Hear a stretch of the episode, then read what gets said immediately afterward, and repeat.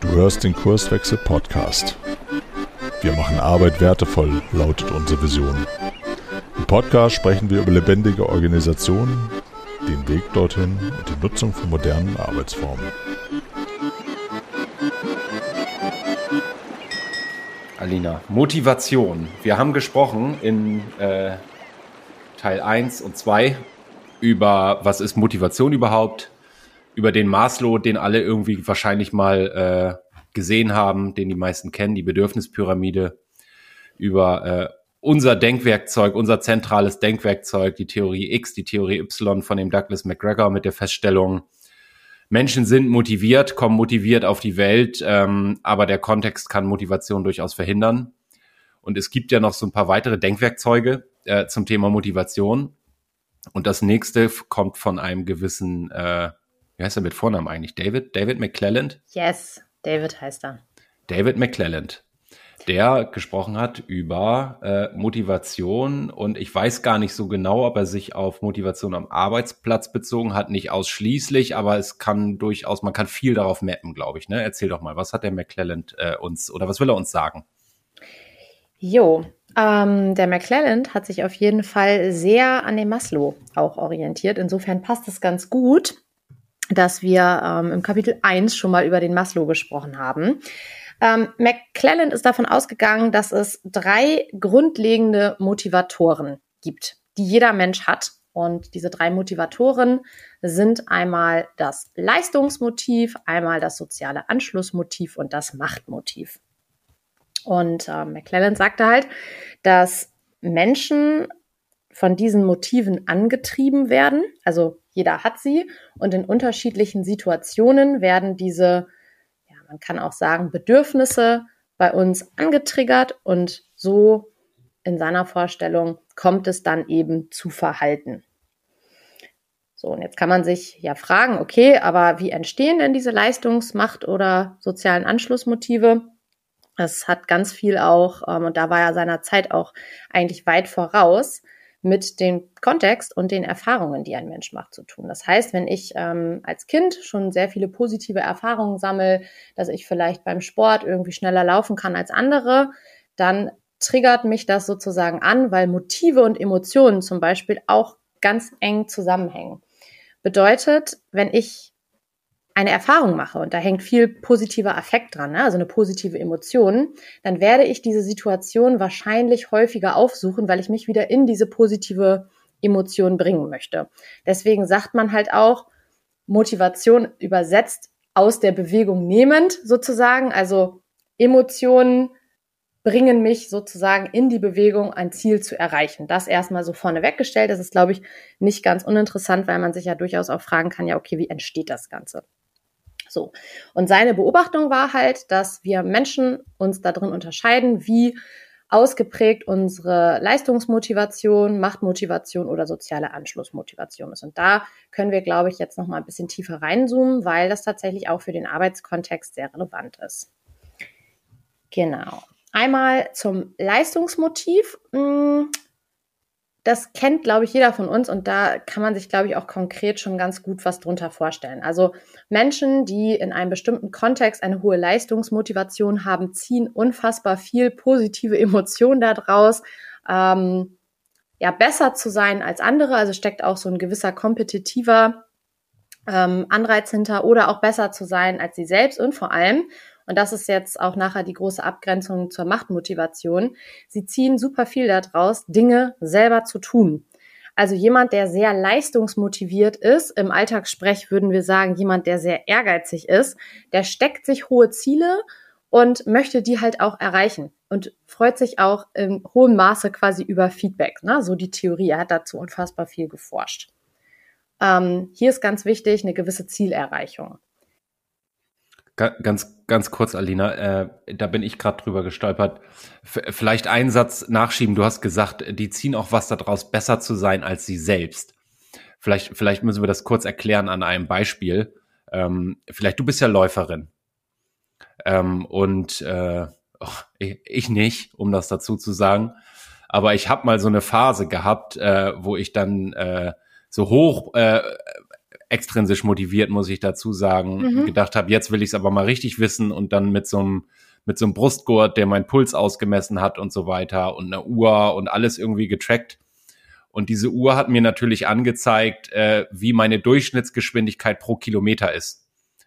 Und äh, da hatte ich auch mal, wie gesagt, es war eine Phase bei mir, aber so die Phase, wo es mir unheimlich viel gegeben hat, wenn ich meine eigene äh, Geschwindigkeit pro Kilometer unterschritten habe. Das war auch äh, angetrieben durch mein Leistungsmotiv, ne? Und da können wir an der Stelle vielleicht ja auch mal dazu sagen, es gibt jetzt nicht äh, den äh, leistungsmotivierten Menschen, den, äh, da kommen, kommen wir gleich noch zu, den machtmotivierten oder den mhm. anschlussmotivierten Menschen, sondern wir alle haben alles davon, aber eben in unterschiedlicher Ausprägung auf, auf Basis dessen, was du gerade schon erzählt hast. Genau, also Leistungserleben oder diese Leistungsmotivation deckt sich auch mit etwas, was uns bei DC und Ryan ähm, im späteren Kapitel auch nochmal begegnen wird. Man kann kurz sagen, Kompetenz erleben und das auch zeigen. Ne? Also nach außen zeigen, ja, okay, da habe ich was erreicht. Und das ist genau wie du halt sagst, ne? beim Laufen quasi sich irgendwie toppen oder auch besser sein als andere. Das ist tatsächlich was, wo ganz viel positiver Affekt entsteht und Leute diese Situationen auch wieder gezielt aufsuchen. Denn wir Menschen sind ja nicht doof. Wir gucken schon gezielt, in welche Kontexte muss ich mich eigentlich begeben, damit ich bestimmte, ähm, ja, in, in einem positiven Zustand komme. Ja, genau. Will, will heißen, Menschen mit einem ausgeprägten Leistungsmotiv ähm, fühlen sich quasi angezogen von Kontexten, die genau das verlangen. Also von, von Competition, sozusagen kompetitiv, hast du gerade gesagt. Also wo ich auch unter Beweis stellen kann, was ich drauf habe. Genau. Also da muss man ein bisschen vorsichtig sein, wie man auch solche Studien liest. Ne? Ähm, das wird uns gleich beim Machtmotiv nochmal, vielleicht können wir da einmal hinschwenken, ähm, begegnen. Denn wenn ich jetzt so die ähm, ja, ich sag mal, die Studien nicht genau lese, dann könnte ich darauf schließen, dass jemand, der Macht motiviert ist, auf jeden Fall ganz viel, da kommt es wieder positive Emotionen daraus zieht, ganz oben in der Hierarchie zu stehen. Na, so mhm. wird es auch häufig formuliert. Ähm, tatsächlich finde ich, sollten wir das ein bisschen präziser dekonstruieren. Also Machtmotiv, und da ist mir auch ganz wichtig, das nochmal hm, zu differenzieren. Im Deutschen ist Macht ein negativ besetztes Wort meistens, ne? Und ähm, tatsächlich wird es auch so übersetzt. Im Englischen heißt es Power Motive, aber es geht eigentlich darum, dass wir Einfluss auf andere ausüben oder eine soziale Beeinflussung uns etwas Positives gibt. Das hört sich jetzt erstmal total perfide an. Vielleicht kann ich das so ein bisschen übersetzen mit, das ist ein Strippenzieher. Also im Gegensatz zum Leistungsmotiv ist es nicht so, dass ich ähm, positive Vibes habe, weil ich die Sache unbedingt selber tun muss, sondern weil ich Rahmenbedingungen gestellt habe und dann funktioniert es. Und dann kommt ein gutes Ergebnis dabei raus. Aber ich muss es nicht per se selber tun. Und deswegen war lange Zeit die Annahme, oh, äh, das deckt sich gut irgendwie mit, mit einem höheren Management. Die fangen dann an zu delegieren und die wichtigen Entscheidungen treffen sie selber und dann ist ein Haken dran ich glaube, wir müssen gerade heute, wo wir auch viel über neue Organisationsmodelle und Co sprechen, das durchaus nochmal hinterfragen. Also jemand, der ähm, eine ausgeprägte Machtmotivation im Arbeitskontext hat, aber trotzdem auch viele soziale Kompetenzen sozusagen, der kann auch in einer, ich sag jetzt mal ganz platt, Zellstruktur glücklich werden. Ne? Mhm. Weil die Frage ist immer, wie kann ich auf Rahmenbedingungen Einfluss nehmen? Das heißt ja gar nicht, dass ich die Kontrolle über andere Menschen haben muss, sondern das, also den Dominostein, den ich quasi anschubse, der setzt sich in Bewegung und das ist eigentlich das beim Machtmotiv, was mir Freude macht, dass ich sehe, ach, da setzt sich was in Bewegung. Das ist ja spannend. Also so kann man sich das ein bisschen vorstellen und das auch entschärfen. Ja, ähm, also ich möchte, ich möchte Einfluss auf mein unmittelbar relevantes Umfeld nehmen mhm. können. Mhm. Mhm. Ähm, Frage an der Stelle. Ähm, jetzt sind viele Unternehmen nicht entweder eine total äh, pyramidale Organisation, also sehr hierarchisch oder äh, vollständig dezentral organisiert, sondern es gibt an unterschiedlichen Stellen in der Organisation ähm, ganz unterschiedliche Ausprägungen und Unternehmen befinden sich ja auch vielfach gerade auf so einem, äh, ich, ich nehme mal das große Wort, in so einem Transformationsprozess. Äh, der ja durchaus, wenn Veränderung stattfindet, äh, erstmal auch Unsicherheit und Instabilität mit sich bringt. Wie ist das für so einen Menschen mit so einem, mit so einem ausgeprägten Machtmotiv, wenn ich das Gefühl habe, mir, mir schwimmen gerade so ein bisschen die Fälle weg, ich äh, habe auf ganz vieles keinen Einfluss, was hier gerade passiert und da äh, entsteht eine gewisse, gewisse Unsicherheit. Ähm, äh, also mhm. verstehst, verstehst du, was ich meine? Ja, fällt, fällt, fällt es Menschen, so könnte ich es auch formulieren, mit einem ausgeprägten Machtmotiv schwieriger, sich auf dieses VUCA, wie es so schön heißt, äh, einzulassen? Ja, ist eine, ist eine spannende Hypothese, die man, glaube ich, überhaupt nicht gut erforschen kann, weil das Wesen von VUCA ist ja das, also wir das Thema der Kontingenz haben. Ne? Viele Dinge passieren parallel. Mhm. Insofern könnte ich das gar nicht sauber erforschen. Ähm, was man vielleicht mal so ganz runtergebrochen sagen kann, ist, ähm, wenn Einfluss auf Rahmenbedingungen oder mein näheres Umfeld gegeben ist, führt das eher zu positivem Affekt. Habe ich das nicht, führt das erstmal zu negativem Affekt. Ja, also es mhm. schlägt quasi in die andere Richtung aus. Und insofern kommen dann noch ganz viele andere Komponenten dazu, die dann tatsächlich ähm, ganz viel auch mit dem Kontext selbst zu tun haben. Das erzählen wir ja auch immer. Ne? Also Kommunikation spielt da eine Rolle, äh, Rahmenbedingungen in der Organisation. Aber, und das äh, sind dann so die sieben Prozent Persönlichkeit, die sich nachher im sichtbaren Verhalten niederschlagen, auch Selbstregulationsgeschichten. Also wie gut schaffe ich das eigentlich, mit Mehrdeutigkeiten umzugehen? Mhm. Wie gut schaffe ich das eigentlich, mich vom Stress Stresslevel runter zu regulieren? Das sind alles Sachen, da steckt so viel Komplexität drin, dass ich mir nicht äh, zutrauen würde zu sagen, ein Mensch reagiert so oder so. Aber natürlich erstmal Orientierungsreaktion Stress. Ne?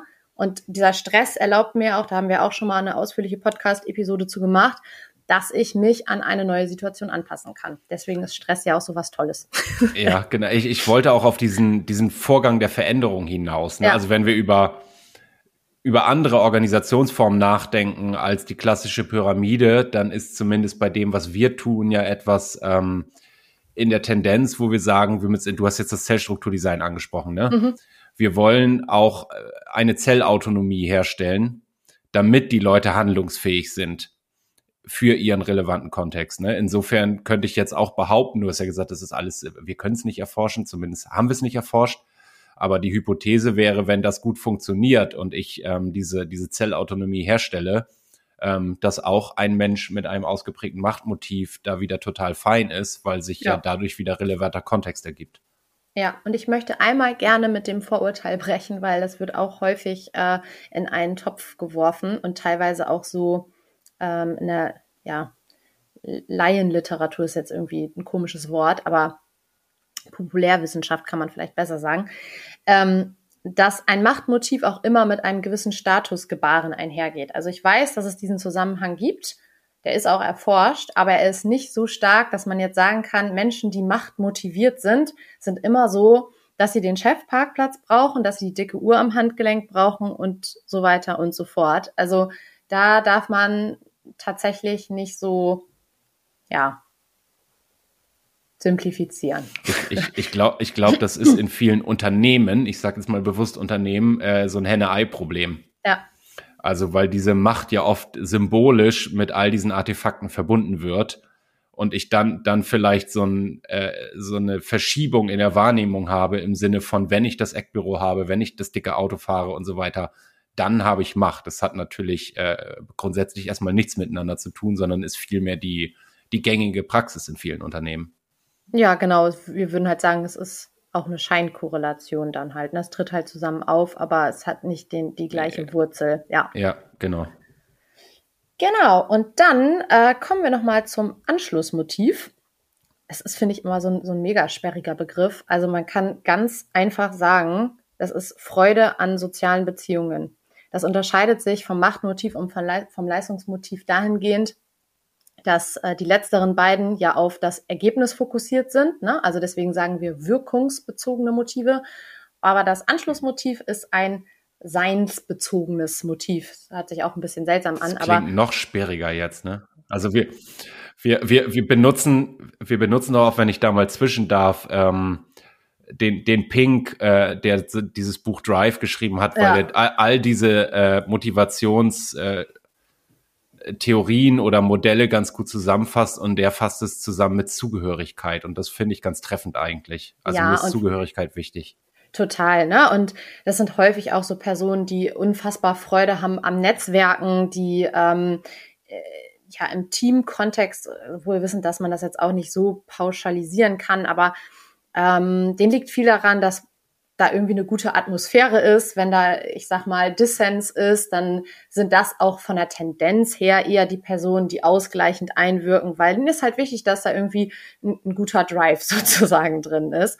Und das, was du jetzt sagst, also das erzählen wir ja auch immer, ne, wenn wir irgendwie in Organisationen Transformationen begleiten, ähm, dieses diese Anschlussfähigkeit an ein soziales System oder an eine Gruppe, ne, ob das jetzt ein Team ist oder wie auch immer, findet sich halt hier drin wieder. Und das wollen wir Menschen alle. Also wir sind soziale Wesen und wir suchen danach, dass wir irgendwie mit zu einer Gruppe gehören. Mhm. So, und das ist eigentlich, was es ausdruckt. Und viel tiefer müssen wir da auch, glaube ich, ähm, gar nicht rein. Nö, was, was mir wichtig wäre, falls das noch nicht äh, falls wir es noch nicht stark genug betont haben, es gibt kein besser oder schlechter zwischen diesen Motiven. Nee, ne? Genau. Und ich bin kein besserer oder schlechterer Mensch, weil ich jetzt äh, gewisse Ausprägungen auf dem einen oder anderen Motiv habe, sondern ich, ich finde das sehr einleuchtend, wenn wir über Teams nachdenken. Äh, Teams, die äh, irgendetwas oder ein einzelnes Motiv davon komplett vermissen, die, die, das wären keine performante Teams. Also ich, äh, so als äh, Psychologe, der sich mal mit Gehirn beschäftigt hat, denke ich immer an äh, Erregung, Bewertung und Vernetzung. Ne, ich ich brauche das alles, damit, damit am Ende was Gutes dabei rauskommt. Und insofern, also du hast es ja gesagt, Macht wird oft negativ assoziiert. Wenn ich absolut kein, kein Machtbestreben in einem Team habe, dann kommt da nichts bei rum, weil da auch immer eine, eine Bewertung ein Stück weit drin steckt. Ja, da denke ich auch gerne an meinen ähm, Persönlichkeitsprofessor zurück, der immer sagte, wenn Sie als äh, klinische Psychologin kein Bestreben haben, etwas verändern zu wollen im Leben Ihrer Patienten, dann ist es ein Problem.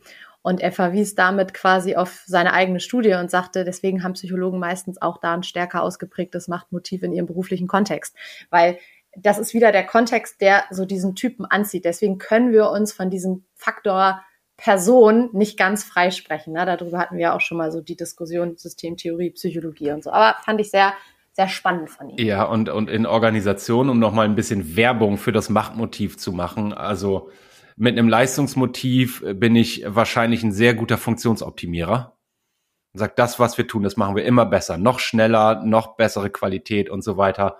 Macht, äh, Machtmotiv äh, hilft ja oft dabei, innovativ zu sein und zu sagen, ich habe da eine Idee und ihr versteht das alle noch nicht, aber wir müssen das jetzt machen, weil also die, die Innovatoren sind ja oft die, die erstmal gegen den Strom schwimmen. Ja, genau. Und die das auch aushalten. Ne? Mhm. Das, ist, das ist ja auch genau das Ding.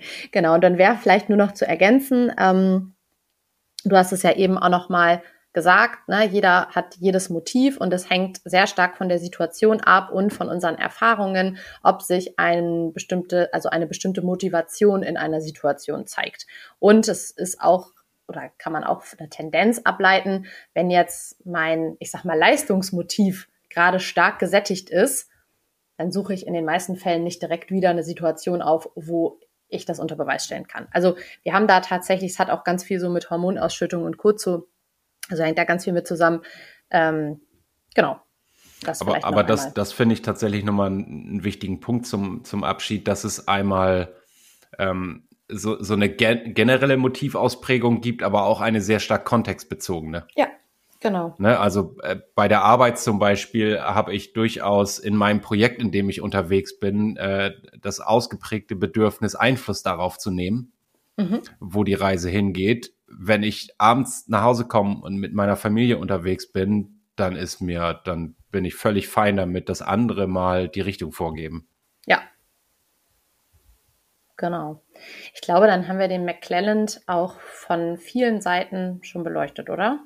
Ja, er hat ja? sehr viel Raum gekriegt jetzt. Er hat, er hat jetzt echt sehr viel Raum bekommen. Okay, den, machen den, wir jetzt gleich Schub bei Herzberg, oder? Ich wollte gerade sagen, den eigentlich auch der, der Freddy Herzberg äh, verdient hätte. Ja, ja, ja, ja, das stimmt. Vielleicht wird es eine Trilogie hier mit unserem Podcast. Ja, was hat der Herzberg denn erzählt? Ich habe gedacht, da bist du der Experte? Boah, Experte weiß ich nicht, aber ich, ich kann mal einen Einstieg wagen. Mach mal. Äh, Herzberg hat äh, eine ganz äh, interessante Beobachtung gemacht. Ähm, nämlich, dass, also wir haben jetzt auch in, in dieser Session oder in dieser Serie sehr viel über Motivation und Demotivation gesprochen. Ähm, und der Herzberg hat zumindest mal die Theorie aufgestellt, dass das eine mit dem anderen gar nicht zwingend zu tun hat. Ähm, und er hat, ich, in meinem Kopf ist immer so, stellt euch eine Skala vor, die geht von minus 100 bis plus 100. Und am Nullpunkt laufen, lau, läuft die aber nicht ineinander, sondern das Minus bis Null und das Null bis 100 läuft auf zwei unterschiedlichen Ebenen. Und so hat der Herzberg gesagt, es gibt ähm, Faktoren, ähm, die führen zu Demotivation. Und im Grunde genommen, er hat das Hygienefaktoren genannt. Also wenn die Hygiene gut bewältigt ist, dann ist das Gegenteil von Demotivation nicht Motivation, sondern erst einmal nur nicht Demotivation. Ne, das, deswegen finde ich das mit der Skala so schön. Also ich erreiche erstmal Nullpunkt, wenn die Hygienefaktoren ähm, erfüllt sind. Und ich, ich mache kurz fertig, ja. Ähm, dann von 0 bis 100 sozusagen, deswegen sage ich, die laufen nicht ineinander. Da geht erst Motivation los. Und jetzt ist es auch nicht so, dass das eine in das andere fließt, sondern äh, Motivation ist eben was ganz anderes als Demotivation. Und da können wir vielleicht mal raufgucken, was sind denn so Hygienefaktoren und was sind denn, er hat es Motivators genannt, Motivatoren, könnte man so sagen in Deutsch auch, ne? Genau, ja. was ich nochmal wichtig finde zu ergänzen, ist, dass er das im Hinblick auf die Arbeitszufriedenheit gemappt hat. Ne? Also mhm. seine Ausgangshypothese war ja, Arbeitszufriedenheit ist nicht das Gegenteil von Arbeitsunzufriedenheit. Und was sich im ersten Moment total paradox anhört, ergibt, ergibt glaube ich, mega viel ähm, Sinn, wenn wir uns jetzt gleich nochmal die, die Skalen quasi angucken, weil er hat ja tatsächlich da auch gut zu geforscht. Und ich würde mir, Arne, einfach mal so einen Motivator, der ähm, eine Wirkung auf die Arbeitszufriedenheit hat, rausgreifen. Und dann können wir, glaube ich, ganz gut im Kontrast darstellen, dass das Gegenteil nicht automatisch ähm, zu Arbeitsunzufriedenheit führt. Ja, und danke für die Präzisierung. Also ist natürlich absolut richtig. Er hat sich um Arbeitszufriedenheit gekümmert, ne? Ja, genau. Ähm, warte mal, ich greife mir mal, ich gucke mal eben, wir haben ja hier tatsächlich so einen kleinen Spicker, weil wir natürlich nicht alle Skalen auswendig haben. Aber er hat ja, was, ganz, was ich ganz spannend finde, zum Beispiel den Motivator Verantwortungsgefühl ähm, als relativ starken Einflussfaktor für die Arbeitszufriedenheit rausgepickt. Mhm. Und das ist ganz interessant. Vielleicht können wir sonst das Bild auch nochmal irgendwie in die Shownotes packen oder so. Aber wenn man jetzt mal äh, auf der Wiki anderen Skala Wikipedia. Oh, Wikipedia. Stellt das ganz, ganz schön dar mit dieser Skala auch und so. Habe ich gespickt vorher. Ah, sehr gut, sehr gut. Ähm, Genau, und wenn man jetzt mal Verantwortungsgefühl nimmt, dann schlägt das quasi bei der, als, als Motivator bei der Arbeitszufriedenheit relativ hoch aus, hat also einen hohen Einfluss auf die Arbeitszufriedenheit. Und dann ist es aber total interessant, wenn ich mir die Seite der Hygienefaktoren angucke, also was zu Arbeitsunzufriedenheit führt, dann ist es nicht so, dass da Verantwortungsgefühl total weit ausschlägt. Das finde ich halt schon relativ spannend. Das heißt, wenn ich jetzt kein oder wenig Verantwortungsgefühl habe auf der Arbeit, führt das nicht automatisch zu Arbeitsunzufriedenheit, richtig? Ja. Ja. Also ich, äh, vielleicht müssen wir das gar nicht so verkomplizieren. Ne? Es, es ist ja auch die, die Frage, wie der Herzberg jetzt ausgerechnet auf diese ähm, Variablen gekommen ist oder, oder warum er sie so benannt hat. Ähm, für mich ist so die, die Kernerkenntnis, ähm, um das auch mal so zurück in unseren Kontext zu ziehen. Wir sprechen ja oft von Rahmenbedingungen.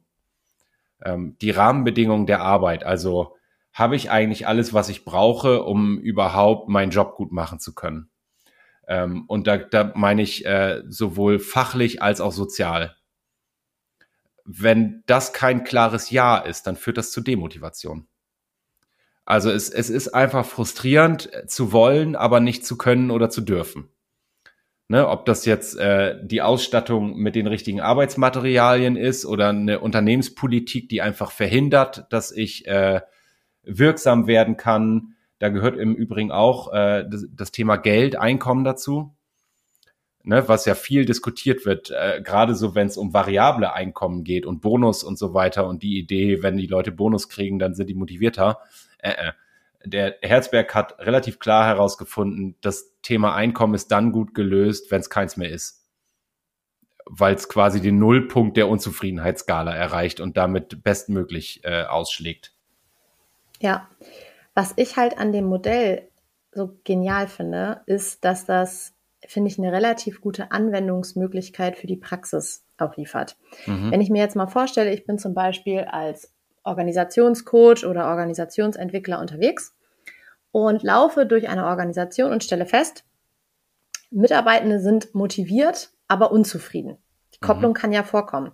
Dann kann ich mir so als erste Orientierung quasi genau diese Skalen mal vornehmen und das mal abchecken, ne, von den Rahmenbedingungen, genau was du jetzt gerade gesagt hast, dann ist, wahrscheinlich, ist es sehr wahrscheinlich, dass Motivatoren zwar vorhanden sind, aber Hygienefaktoren nicht vorhanden. Also genau das, was du jetzt gerade gesagt hast, Kohle ist vielleicht irgendwie ein Problem. Das heißt, ich bin irgendwie unzufrieden, aber meine Arbeit macht mir trotzdem total viel Spaß. Das wäre genau so ein Fall, der sich daraus ergeben könnte.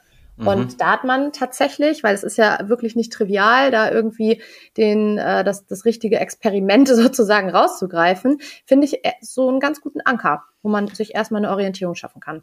Ja, ich, ich würde nochmal eben nachliefern wollen, was er so auf dieser Motivationsskala sieht. Ähm, das ist also erstmal, und das ist für mich das Allerwichtigste und auch nachvollziehbarste, die Arbeit selbst. Also tue ich hier eigentlich was, was ich sinnvoll finde? Äh, was mir vielleicht auch Freude bereitet. Ne? Dann sagt er, die Möglichkeit, etwas zu leisten. Wir kommen gerade von dem McClelland, äh, wo das ja auch eine Rolle spielt. Die Möglichkeit, sich zu entwickeln. Ähm, bei dem Dan Pink, den wir ja häufig erwähnen, ist das mhm. Mastery, ne? Ja. Ähm, Verantwortung übernehmen, auch ein Stück weit Anerkennung zu erhalten. Also all, all diese Dinge, persönliches Wachstum, Fortschritt, Verantwortung, die Arbeit selbst, Erfolgserlebnisse und so weiter, das motiviert. Und was ich jetzt äh, ganz wichtig finde, du hast es gerade ja schon, äh, schon angefangen, ähm, wenn ich jetzt Organisationsentwickler oder was auch immer bin oder ich beobachte in meinem Unternehmen äh, ein, ich mache das mal ganz bewusst unscharf, ein Motivationsproblem. Da, dann darf ich mir erstmal die Frage stellen, ist es eigentlich ein Motivationsproblem oder ein, ein Demotivationsproblem, das ich da habe? Und was wäre ein geeignetes Experiment, um das aufzulösen? Weil häufig beobachte, ich, äh, jetzt baue ich einen komplizierten Satz, glaube ich, dass in Unternehmen beobachtet wird. mhm. Mhm, die, die Leute sind irgendwie unzufrieden. Mhm. Ja, die, die sind unmotiviert, äh, die haben nicht so richtig äh, Freude an dem, was sie hier tun. Also ich habe ein Demotivationsproblem und versucht wird häufig, ähm, da Dinge drauf zu schmeißen, die gar nichts damit zu tun haben. Houston, wir haben ein Demotivationsproblem. Ja, also, ja. also äh, in, in kurz, der Ansatz ist, wenn ich Demotivation beobachte, dann darf ich mir die Frage stellen, äh, wo kommt die Demotivation denn her? Ja. An der Stelle muss ich mir noch gar nicht über Motivation Gedanken machen, das sagt zumindest der Herzberg, sondern ich muss sehen, dass ich die Demotivation abstelle.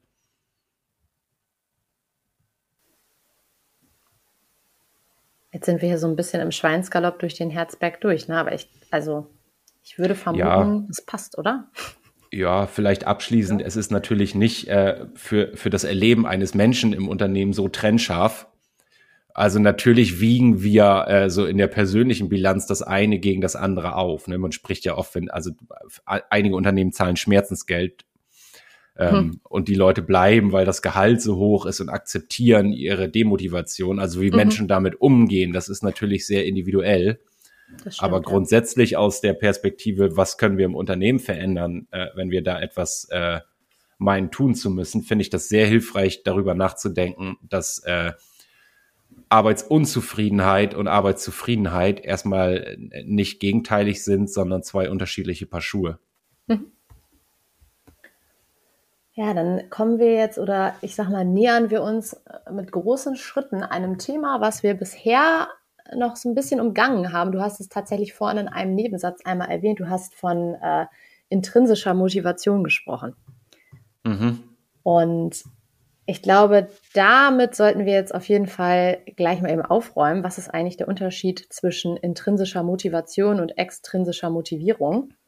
Und ich glaube, gute Ansätze findet man da tatsächlich bei DC und Ryan. Das wäre auch dann das letzte Kapitel auf unserer Motivationsreise. Mhm. Also wahrscheinlich sind die Begrifflichkeiten intrinsisch, extrinsisch vielen bekannt. Mhm.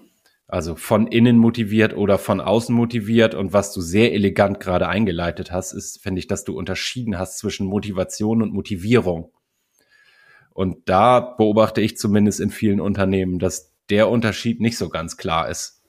Nee, und dabei ist es eigentlich, finde ich, gar nicht so kompliziert, weil ähm, ganz platt kann man eigentlich sagen, immer wenn ich etwas tue, um zu, also um etwas zu erreichen, dann ist es schon fast, also da liegt der Verdacht sehr nahe, dass es sich hier um extrinsische Motivierung handelt. Also ich schreibe meine Masterarbeit, die mir eigentlich auf den Keks geht, um danach einen guten Abschluss zu erreichen. Ja, da mhm. ist jetzt nicht die intrinsische Motivation da geil. Ich setze mich dahin und äh, weil es mir so viel Spaß macht, setze ich mich mit bestimmten Themen auseinander, sondern da ist tatsächlich eine starke Anreizung von außen da. Und das ist der große Unterschied zum Thema intrinsische Motivation. Da sind wir auch ganz dicht an dem äh, Flow-Konzept dran, dass die Tätigkeit selber uns Bock macht. Also weil ich gerne arbeite, weil mir diese ganzen Themen mit Organisationsdesign, Entwicklung, Transformation und Co. so viel Spaß machen, arbeite ich bei Kurswechsel. So, weißt du, das ist so das Ding und ein ganz großer Unterschied. Ja, also für mich intrinsische Motivation hat immer, du hast es zusammengefasst mit, das macht mir Bock. Ja. Zu tun mit Neugierde, mit Entdeckergeist, mit äh, de dem Tun an sich. Also das, was ich hier mache, das bereitet mir so diebische Freude, dass ich vielleicht auch die Zeit dabei vergesse und äh, einfach am liebsten nichts anderes tun würde. Ist jetzt sehr überzeichnet, aber das ist, ich, ich mache das, um es zu machen. Ja. Während äh, extrinsische Motivation ja immer, ähm, ich würde das mal so ein bisschen fachlich, eine, eine instrumentelle Absicht irgendwie äh, beinhaltet und mit der eigentlichen Handlung nichts zu tun hat. Und was ich jetzt noch wichtig finde, ist, ähm, auch da, wir neigen ja immer, und mit wir meine ich jetzt so sehr pauschalisierend, wir alle, mhm. dazu, das bewerten zu wollen und zu sagen, die intrinsische Motivation ist die gute und die extrinsische Motivation ist die schlechte Motivation. Ähm, intuitiv würde ich auch dazu neigen, aber du hast gerade ein schönes Beispiel gebracht, das muss ja nicht immer äh, unzweckmäßig sein, auch mal extrinsisch äh, motiviert zu sein, also bei der Masterarbeit. Mhm. Nat natürlich äh, haben viele die Situation gehabt, dass sie zumindest in Phasen, ich bleibe mal bei dem Beispiel, das kenne ich auch bei meiner Masterarbeit, die hat mir grundsätzlich, also ich habe solche und solche Phasen gehabt. Ja, ging mir auch so. Da war ich gerade voll, voll im Thema und habe gedacht, wie geil ist das, dass ich mich mit diesem Thema befassen darf gerade. Und dann hast du aber ja auch noch diesen, du hast eine Deadline, du hast irgendwie den Druck auch, du willst es gut machen und fertig machen und so weiter. Und manchmal musste ich mich dann auch irgendwie nochmal dazu zwingen, statt jetzt irgendwie mit Freunden auf ein Bier zu gehen, mich hinzusetzen und meine Masterarbeit weiterzuschreiben, damit sie fertig wird. Ja, und die spannende Frage, die sich da ja anknüpfen lässt, und das war ja auch der Forschungsgegenstand, den DC und Ryan in den äh, 80ern sich vorgeknüpft haben, war, gibt es eigentlich zentrale menschliche Bedürfnisse oder Motivstrukturen, die diese intrinsische Motivation fördern? Ne? Also die haben sich gefragt, mhm. wie entsteht das, dass wir auf einmal Bock auf Dinge haben?